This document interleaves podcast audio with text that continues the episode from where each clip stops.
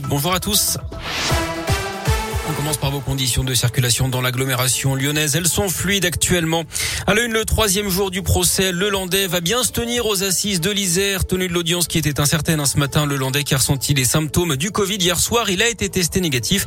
Il est arrivé dans son box il y a de cela maintenant un quart d'heure. Le procès va donc débuter ce matin.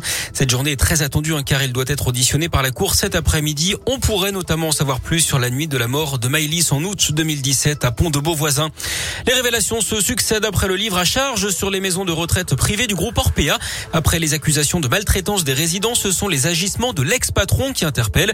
Dans le canard enchaîné de ce mercredi, on apprend que le dirigeant renvoyé depuis aurait vendu toutes les actions de l'entreprise qu'il détenait en juillet dernier. 588 000 euros en tout. La cotation en bourse, elle s'est effondrée hein, depuis les révélations du scandale la semaine dernière.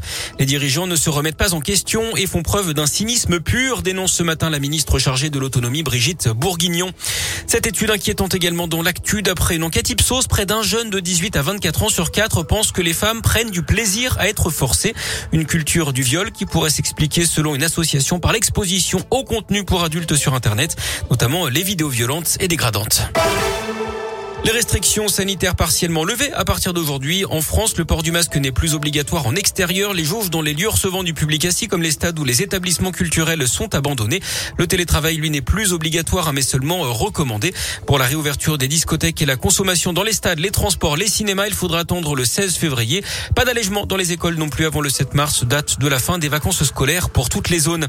Dans l'actu local, 14 personnes évacuées à Corba, près de Lyon, après un incendie. Hier soir, le feu s'est déclaré dans la cuisine d'un appartement premier étage d'un immeuble à Léobépine. Deux personnes ont été légèrement incommodées par les fumées et transportées à l'hôpital.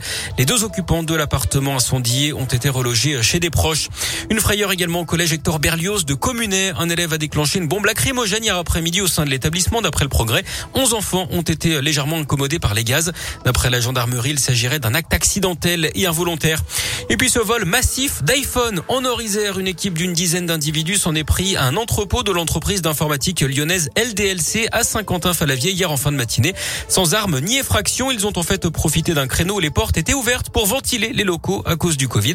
Le préjudice serait très important, un certain téléphone étant estimé à 1800 euros pièce. Préjudice qui pourrait s'élever au total à près de 500 000 euros. En sport et en foot, l'OL a bien renversé la vapeur hier face à l'OM. Les Lyonnais menés 1-0 ont finalement gagné 2 buts 1 grâce à Shakiri et Dembélé. Lyon qui revient à 6 points du podium.